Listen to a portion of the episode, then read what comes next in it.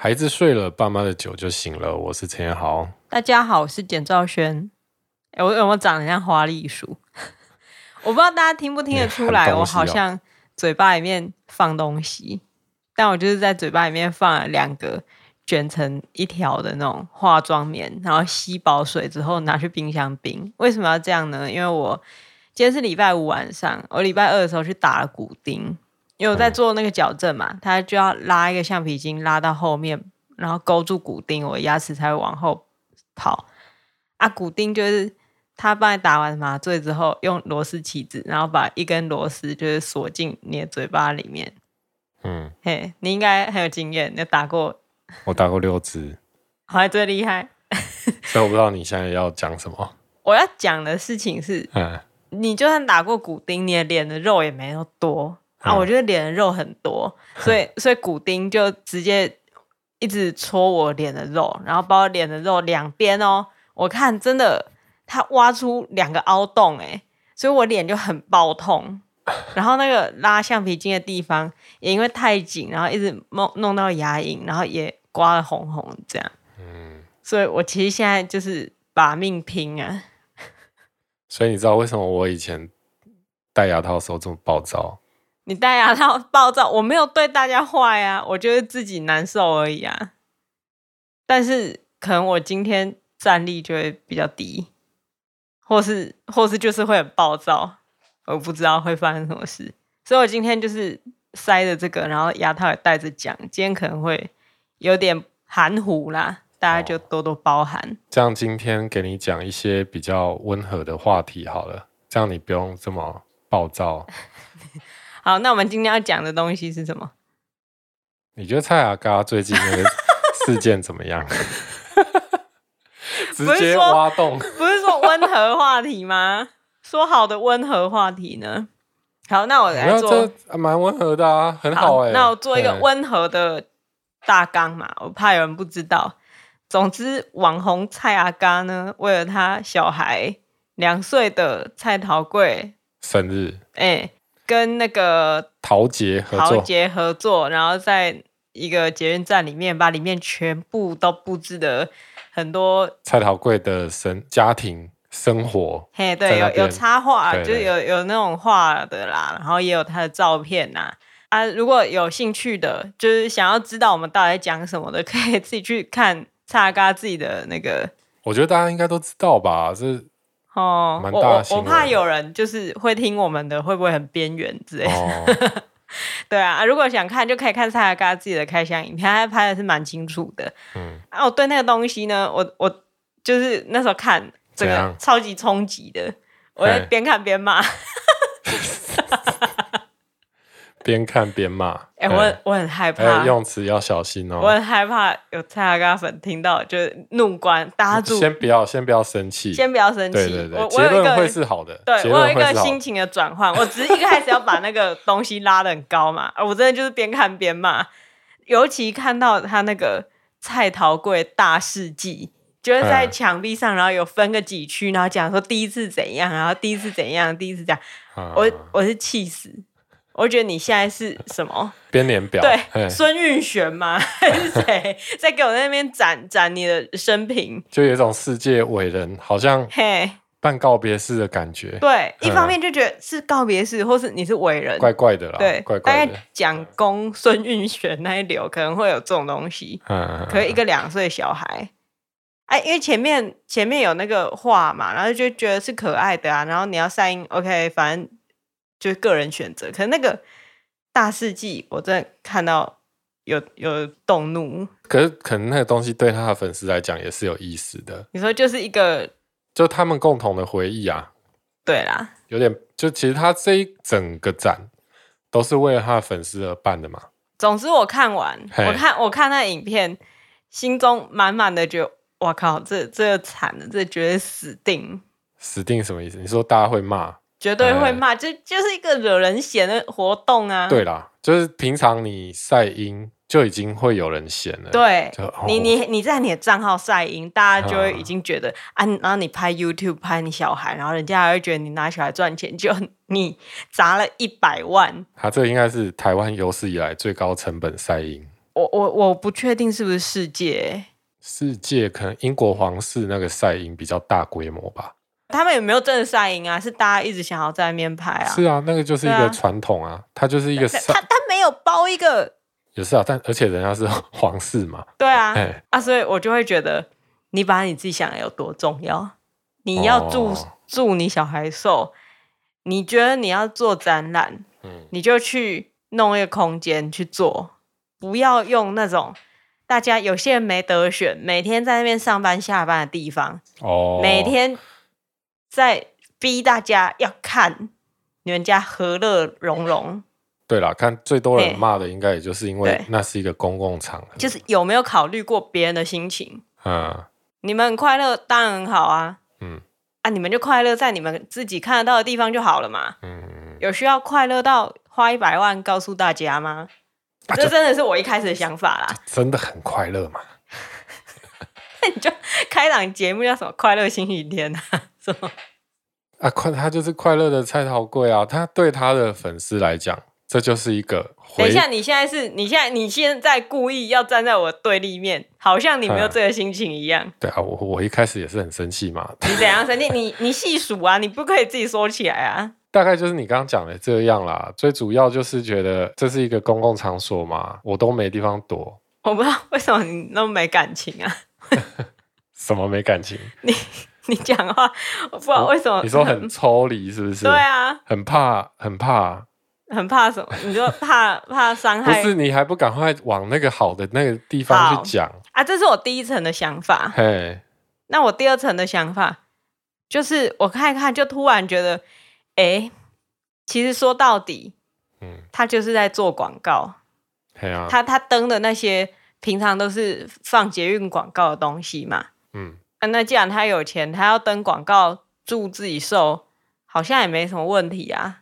对啊，因为像是很多韩星他们的后援会，台湾的后援会也会集资，然后登一个小小的捷运灯箱广告，然后就谁谁谁啊生日快乐这样，然后写韩文，然后我也不知道是谁，啊、但是每次看都会看到有迷妹在那边拍了，然后很高兴，然后可能传给朋友或者是传自己的网站之类的。嗯啊，那是凝聚他粉丝的一个方式。如果如果我可以接受那些迷妹做这件事情，那为什么不能接受蔡雅嘎做这件事情？嗯，然后我就觉得，嗯，好像其实也蛮合理的，只是有需要花那么多钱吗？对，到到这一步，我这是我的第二步嘛，第二步就是觉得好，也是有人庆生庆到车站里的嘛，只是范围没有那么大。对，它是灯箱嘛，嗯，但是蔡桃贵这个是整个车站都包装成那个主题，对。对，所以所以第二个阶段的想法很快就又受到了挑战，然后我就发展了第三个阶段的想法。嗯，就我就突然觉得，会不会其实这个你应该用另外一种思维来想，就是它比较像是周年庆，就是就就是一个周年庆啊，没错啊。对，像是像是那个那个微风松糕之类的，或者板级板级现在变统一时代嘛，它。他百货公司有周年庆，他可能也会去那个什么市政府站啊，或者是忠孝复兴站、哦、啊，把整个站的广告版位全部买起来，然后可能有特别的一些装置，或者是什么超级大片要上映，嗯、比如说蜘蛛人，我记得那个一零一外面鼎泰丰外面的那个楼梯上去，全部是蜘蛛人的那个我不知道广告，嗯，啊就觉得哎、欸、啊，其实菜桃贵这个东西就是他们家的周年庆啊。可是百货公司周年庆，他要卖卖东西啊。嗯、那蔡桃贵他要卖什么？他卖他们家幸福快乐啊。哦。而听起来感觉好像他卖这个他拿不到钱嘛。但其实他们家幸福快乐会怎样？会有点阅率，会有点阅率会怎样？会有他的收益啊啊，对啊。所以我觉得把这个是完全视为你就是不要觉得他是为了庆祝他的生日这样做，嗯、而是。生日只是一个契机，嘿啊，毕竟他在那边放七个月，嗯，真正庆生也不会庆七个月啊。我之前有一个朋友就说：“哦，我想要在两个礼拜内把我的生日给解决掉。”就大家就骂他，是就是什么什么王八蛋才会讲这种话。对啊，啊，你生日庆生也不会庆七个月啊。对啊，他祖都没庆那么久，他就是一个活动，对，他就是一个活动啊。他是什么活动？他就是替他们家增加粉丝凝聚力以及增加话题的一个活动，那就是周年庆嘛。而且顺便为桃园捷运，对啊，为他带来一些流量。对啊，机捷就是最近不是。流量 就是搭乘的人也是变多嘛，啊，我也的确看到蔡阿嘎他下面有一些粉丝说，哦，好可惜哦，现在在香港，然后因为疫情的关系不能去，真的好想去，哎、嗯，真的是不止一个，哎，我真的看到很多香港、马来西亚的粉丝，就是觉得真的好想要去哦，嗯，你可以想象，就是如果没有那个疫情。就是更更恐怖的人流在那边呢。嗯，就这个活动本身，它其实有很多正面的回馈嘛。对啊，对他的粉丝来说，就是一件很棒的事情。然后对郑文灿来讲，哎哎，也是颇爽。那骂的人一定不是粉丝啊！粉丝其实我有看到一点点粉丝，就说呃，去原本是他们的粉丝，但看到这个活动，其实有点担心，哦，就觉得有点是不是太超过，会引来，哦，就是是基于一种担心的心情啦。啊，就这样的举动会不会让人家反感到，可能会做出不利他们家的，说退追踪，或者是甚至对小孩有点，哦，对啊，毕竟他他之前也被打，嗯。也的确有看到一些网络上开始出现一些网络霸凌的言论嘛？对，就是真的直接人身攻击。我觉得，我觉得你讨厌这个活动，你就专对这个活动批评，嗯，有需要到骂小孩吗？对啊，这就很奇怪。可是网络上本来就是，就是他他们就是躲在荧幕后面，觉得没有人知道他这样讲。哦。那所以另外一边的人又觉得说啊，你明知道会有。这种网络霸凌的言论，那你怎么敢把你的小孩放在那边？就是责责备他的父母说：“你们怎么没有好好保护他？”可我觉得蔡阿嘎应该比谁都还了解这这种事情会怎么样发生吧？对啊，他都出来混多久了？对啊，虽然一样可以说你自己那么了解，你怎么还敢让你小孩承担这些？但也许他就是因为了解，就说反正。我小孩现在又不识字，而且他应该知道怎么应对啦。对啊，而且我觉得他他并不是说，就是直接把网友留言印出来，然后丢到小孩脸上说：“哎、欸，你看，大家都说你怎样怎样。嗯”他他不可能做这件事，他当然会保护他的小孩。那等他小孩长大，我觉得比较有可能造成遗憾的是，等他小孩长大，然后知道自己曾经被大家这样子攻击或是网络霸凌，他可能会觉得。有一些想法，对，会有一些负面的想法，但到时候他蔡雅嘎也也可以辅导他。对啊，我觉得那个后果其实是蔡雅嘎他自己应该有想过，然后他这样决定的。所以其实重点就是不要管别人家小孩，是吗？嗯，就有点像是就看到别人骑机车载小孩，然后就发飙，就觉得哦。对啊，因为通常那种骑机车载小孩，然后不小心被撞死，然后小孩死了之类的，就也会有人说，你养不起小孩就不要生，嗯、你有小孩你就是要开车或是要要做大众运输，那种超级台北本位主义的思考方式，就开始检检讨被害者这样。对啊，对，但是因为他就是只能这样生活嘛，对，他的生活方式就是这样啊，所以譬如说，我觉得我觉得这回到。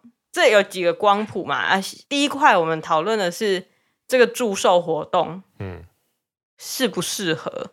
嗯，啊，我自己的解套方式是，我觉得如果把它看作是一个商业行为，看作周年庆，周年庆啊，不爽就不要去看，对，不喜欢就绕过，对啊，不喜欢就绕过啊，人家就会说我绕不过啊。可是我觉得，因为因为很多人的想法是说。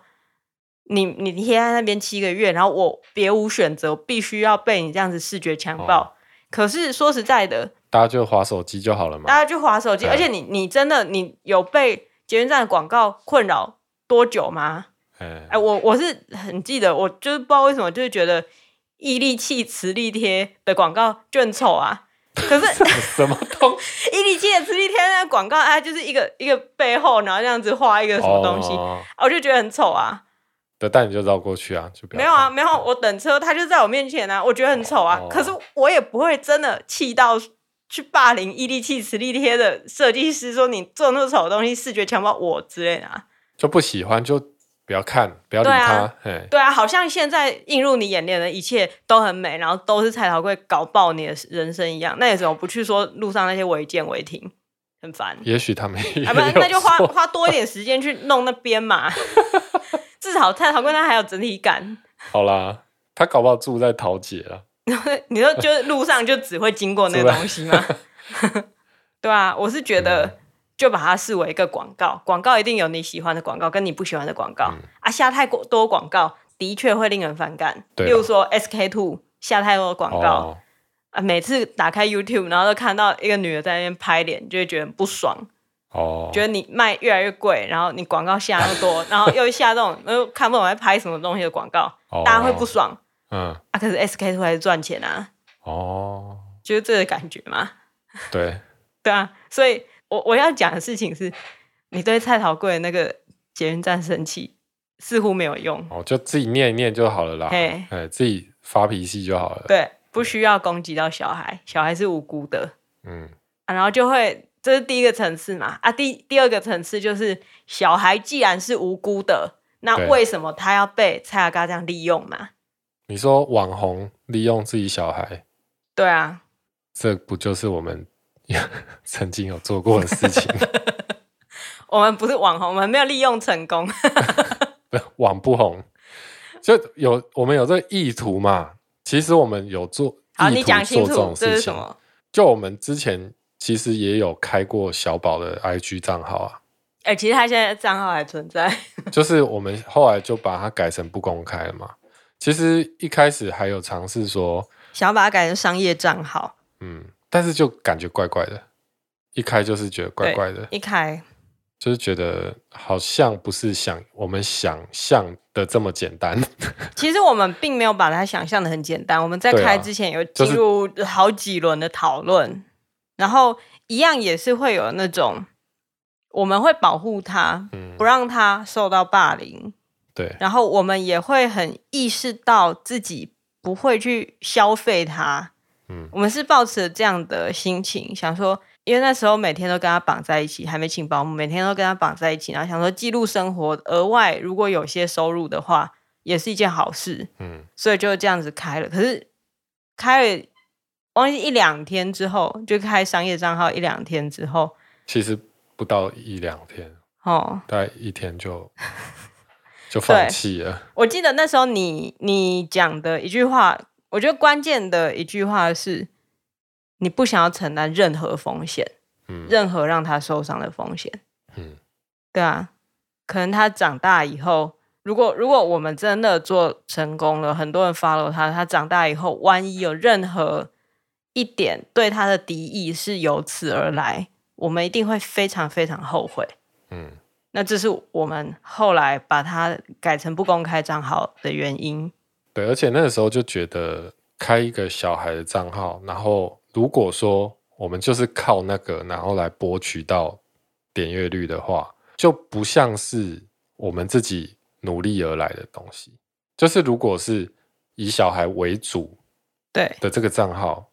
这不是我想做的东西，但如果是好，我们两个人，对，所以那时候，那时候我觉得其实虽然想了很久，但好像还是没想清楚，所以开了，因为我们很明显嘛，就是被小宝可爱的外表迷惑啊，对啊，就每天看他，然后拍照一百张照片，然后觉得他真的是很可爱的小孩，哎，其实那就是因为生活中只有他啦，对，然后后来发现世界其实蛮大的。嗯就大家也不需要看他来得到疗愈。那什么，网络上很多很可爱的小孩，然后很可爱的猫猫狗狗，他们都已经有了。对啊，我们好像也不需要这样锦上添花。而且如果会对他造成任何不必要的伤害，我们都会很后悔。所以我们选择不要。对啊，嗯。但是后来，后来我们还是开 podcast 了嘛。在过了那么久之后，因为我觉得那是因为我们找到了一个方式。嗯，其实我们。还是想要分享我我们的生活，以及我们对生活的看法。对，所以用 podcast 的方式似乎达成了一个平衡。对啊，因为其实我不是想要单纯的分享说，哎，你看我的小孩好可爱哦，你看，你看，你看。对，其实是以我们两个自己的看法为出发嘛。对啊，我觉得那样好像会让我们的思想比较清楚。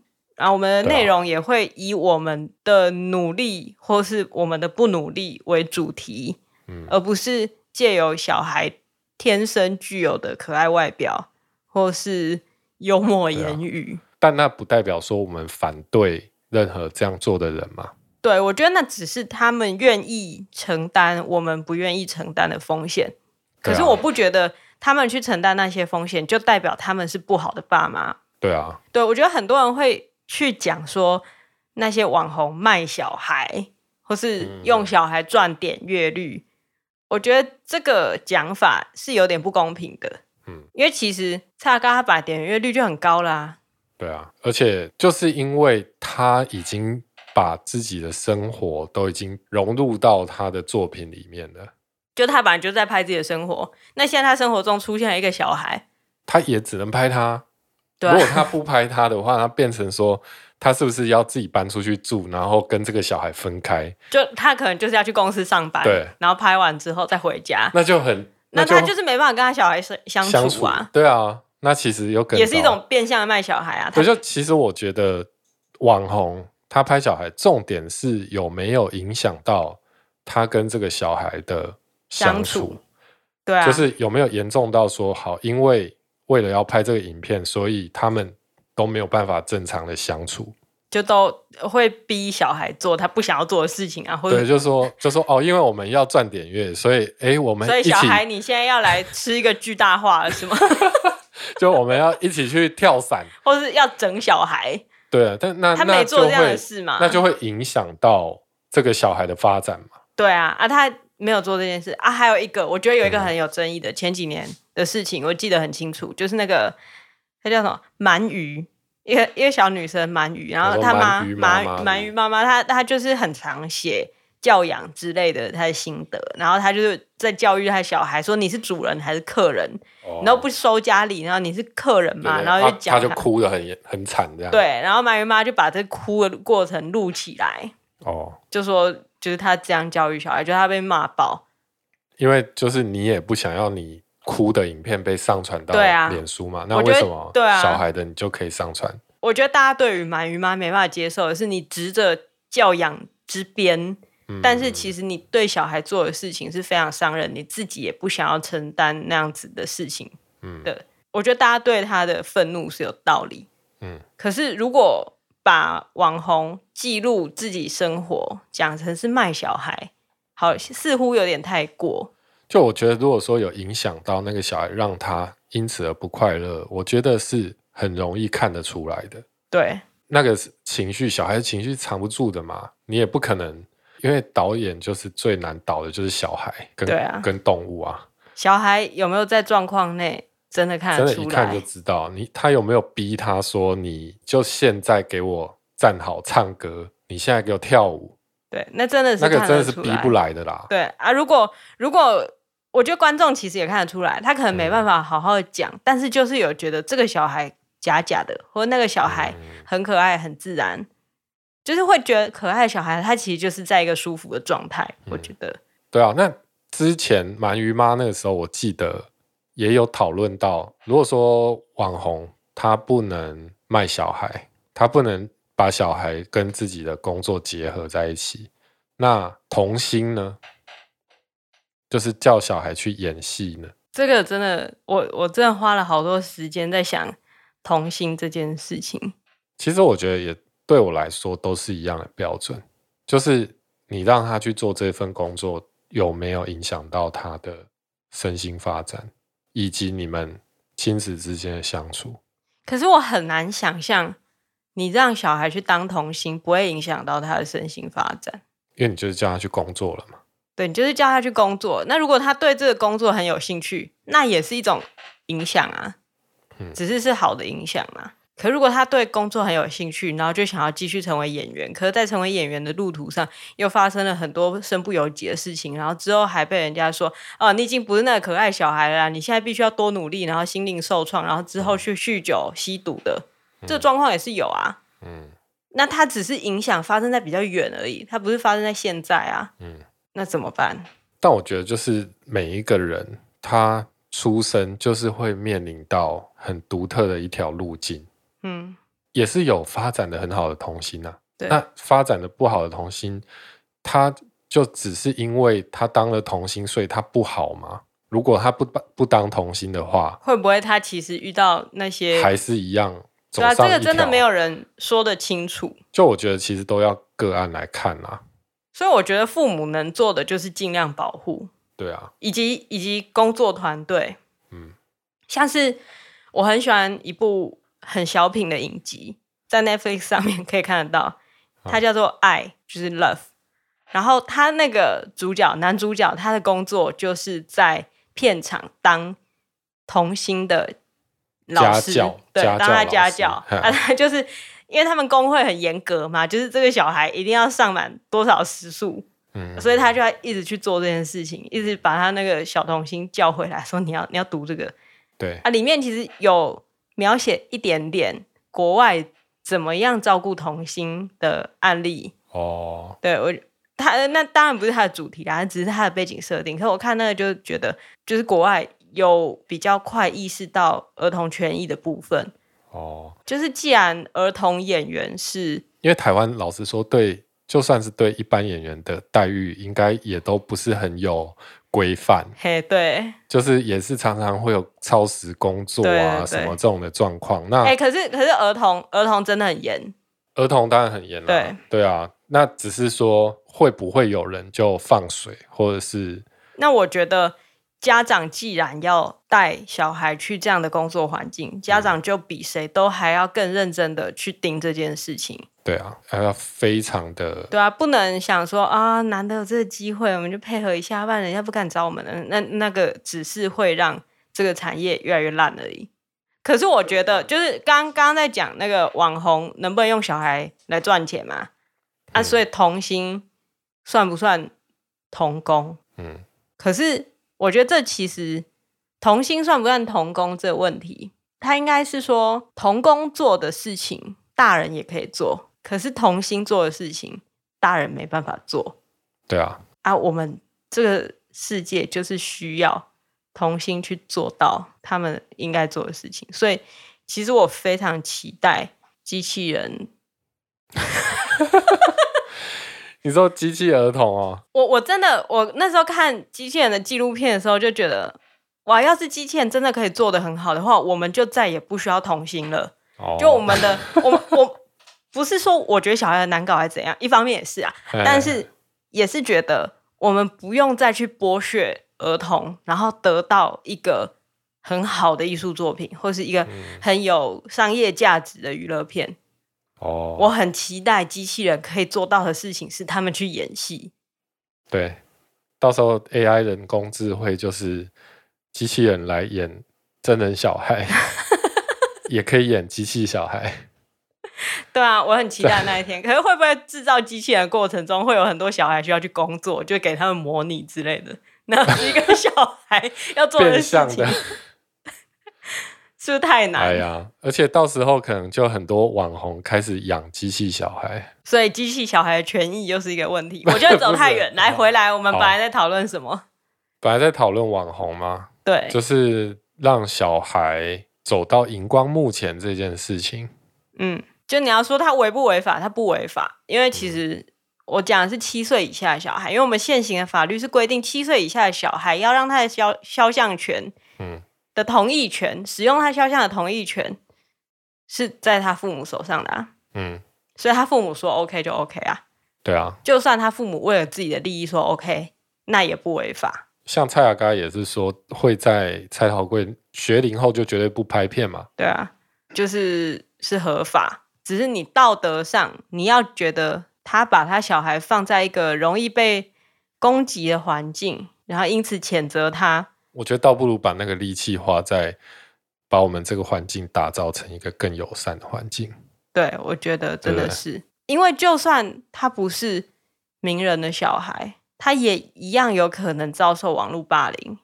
对啊，或是讲更久以前的事情，因为我最近一直在听阿善师的见识实录，觉得他一样是一个 podcast，然后一个见识的警官在讲一些案子啊，嗯，然后讲白冰冰的案子。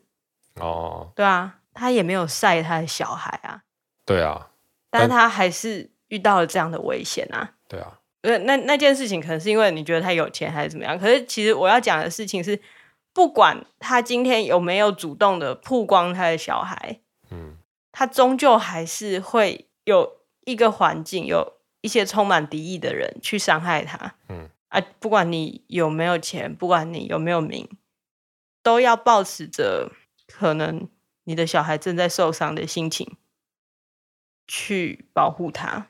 而且我今天看到一个推文，蛮觉得蛮好笑的。嗯，就有一个人就推文说，办展览还可以赚一波流量，以后给小孩好一点的物质生活，放到网络上还没钱赚的那种家长比较黑的问号。我就是很多放上网，然后晒晒音给他看免钱的嘛，就啊啊就快乐啊，就还是有分享快乐啊。哎，就是。对啊，对网红来讲，那就是商业行为啊啊！你要觉得道德不道德，那是你家的事，他就是不违法。对啊，嗯啊，那对普通人来讲，就是一个 选择。你本来没，你本来是要讲什么？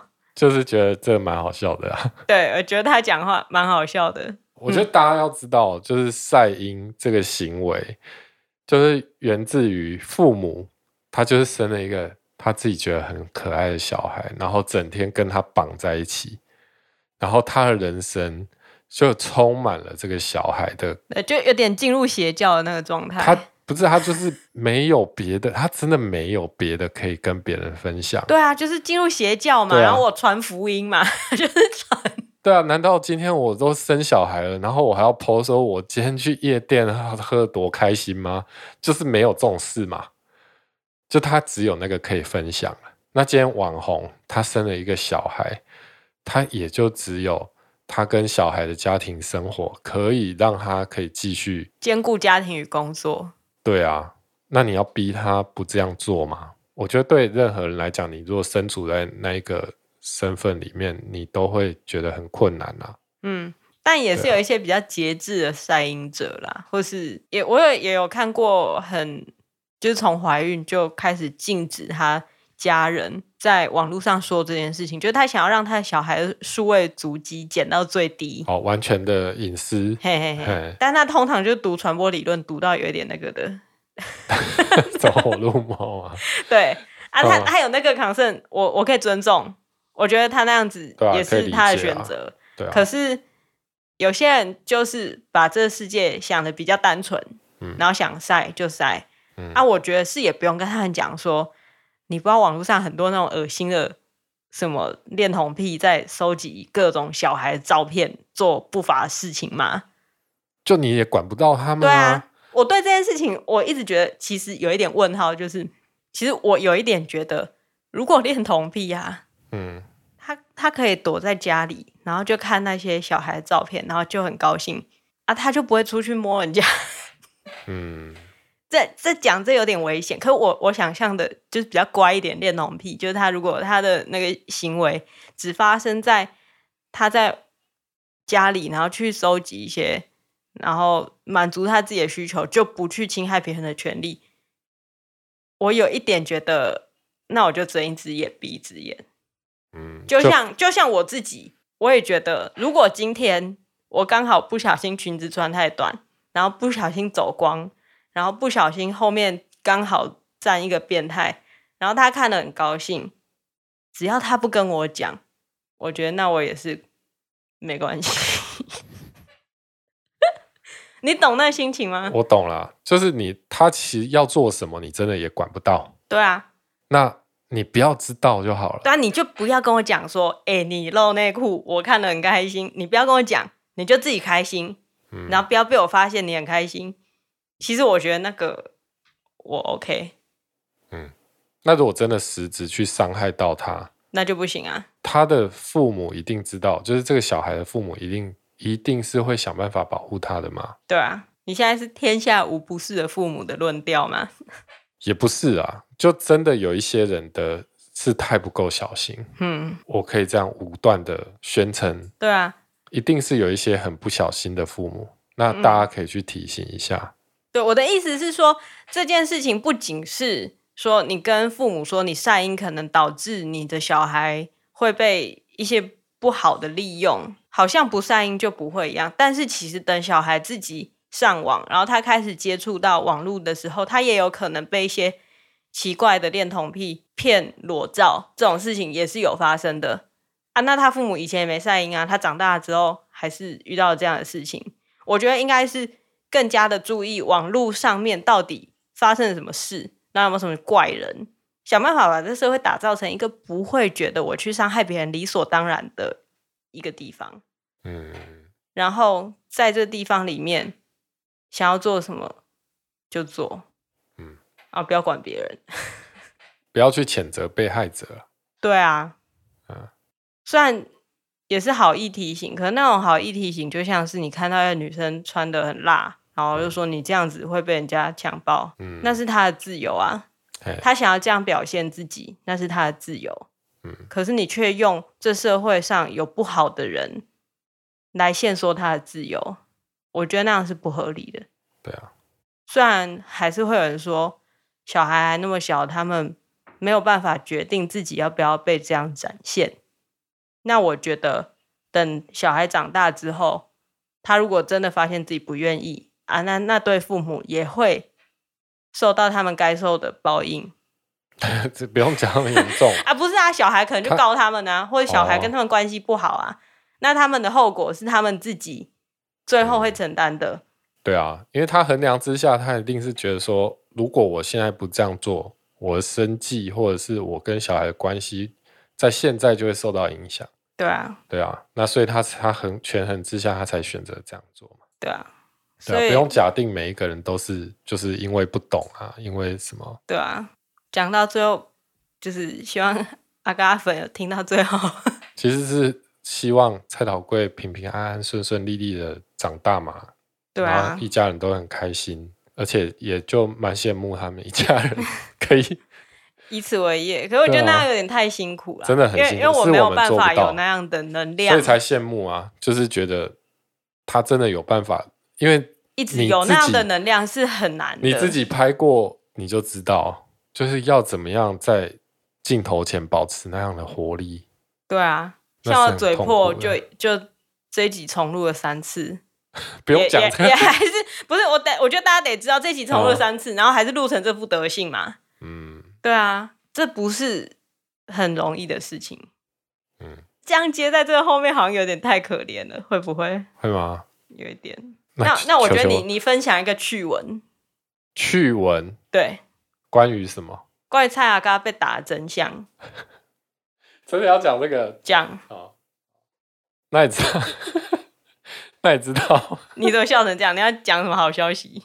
没有，就我今天又同时在浏览蔡阿嘎的新闻，就看到好像他最近，他之前不是被打吗？嘿，就是最近那个宣判，然后那个犯人在法院上就讲说，就是他为什么会打他，是因为他们那时候一群人在喝酒嘛。他犯人跟他就他朋友，嗯、我我也没看很清楚啊，但是就总之就是他们在喝酒的时候。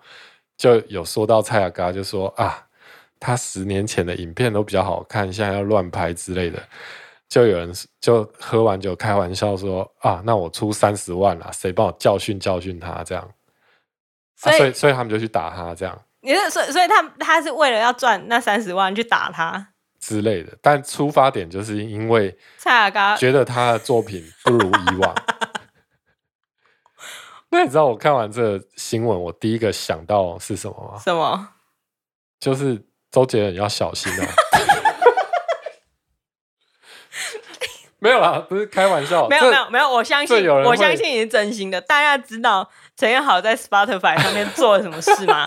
他有一天在早餐店听到周杰伦的老歌，就觉得哇，真的是。然后他就开始编辑一个播放清单。Spotify 上面你搜寻一个播放清单，叫做。常青艺人怀旧老歌，里面全部都是周杰伦全盛时期的作品，然后他安排了很多真的是脍炙人口的歌。你对他是，你会不会去打他？我不会啦，你不会去打他？开玩笑啦，就是只是、欸、不是不是，虽然说开玩笑，可是你很认真。没有，因为只是因为我那时候，我那时候很坚持说。你就放一首于天的榕树下，让大家听周远听一听，然后就突然有于天，但也不冲突，因为他也是长期一人怀旧老歌嘛。你比较坏哈、啊，然后你就坚持不要，你就坚持要留给杰伦一个我就是很喜欢他以前的歌嘛。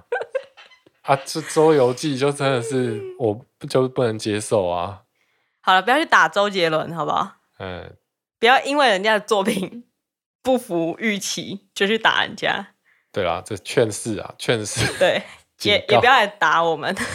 我觉得我们比较容易被打。大家要忍耐，好吧？嗯。好啦，就是忍耐。那我觉得今天这一集差不多就这样了，大家忍耐到极限，我忍耐也是。我我脸要穿一个洞出来，你有没有看到钉子从我脸颊跑出来？好啦，大家真的今天如果听了不开心，也不要太计较。嘿，等下脸脸上两个洞。好啦，辛苦你，辛苦你。对啊，我觉得我们现在听到现在应该都是铁粉。嗯，听到现在一定是。那我觉得铁粉们呢，感觉其实都差不多有留评价，或是有写私讯给我们啊，我觉得很感谢，每天都看那个，觉得哇，好棒。嗯，然后觉得想要录下去的东西的确都存在啊，但是我们录下去，如果都只有一些人听的话，就会觉得也是很浪费社会资源。嗯，所以这样你要办抽奖吗？我我 我本来还是办不下去，是不是？我本来有想要办抽奖，我连抽奖的方式全部都想好了，然后我也有跟你讲，我现在不讲，因为我最后的结论是，我我方式都想好，那也很有趣。然后奖品也很好，但重点是怕没人来嘛？对，怕没人来，不是一定会有人来，可是抽奖中奖几率会太高啊！啊，我现在对中奖几率太高这件事情很反感，知道为什么吗？嗯，因为一方券不是一号、二号、六号没中吗？嗯、我就是六，好吧？嗯、所以我现在对于那种大家都中奖，只有我没中奖的心情是很不高兴的。嗯、所以在我觉得中奖几率太高的状况下，我是不会办抽奖的。好啦，意思就是说，如果大家想要抽奖，就逼你朋友来听，然后把我们的那个呃收听人次冲高啊，等高到我觉得哦，这要中奖挺难的哦，我就会开始办抽奖。就如果你觉得今天的内容对你来讲是有意义的，那或者是你就把它传给一个有跟你讨论过蔡雅嘎这件事情的朋友嘛。对啊，或者你就传给蔡雅嘎。大家分享到蔡阿刚影片下面，哎、欸，你去听。对对，就蔡阿刚说这个我办这个车站展，我觉得最最难过、最后悔的一件事情，就是我必须要听一个很无聊的 podcast，大家必须逼我听，我就觉得早知道不要办。没有啦，就喜欢就帮我们分享一下。对啊，就是拜托哎分享啊，不然就至少帮我们留个鼓励小雨。对，哎、欸，我看到有人留鼓励小雨，然后他名字也是鼓励小雨，标题也是鼓励小雨。这个有听到最后，我觉得很棒，很他是第一始终铁粉，封他为第一始终铁粉。但是因为他留了鼓励小雨，所以我不知道他叫什么名字。他就鼓励小雨。那接下来要留鼓励小雨，就要自己留一个鼓励小雨后面。鼓励小雨挂号又文。之类的，佑文是谁？随随便讲一个名字，什么古佑文？然后那个纽约的设计师，你要他来留鼓励小雨，有病哦！好啦，我觉得这样，今天就这样，好，拜拜，拜拜。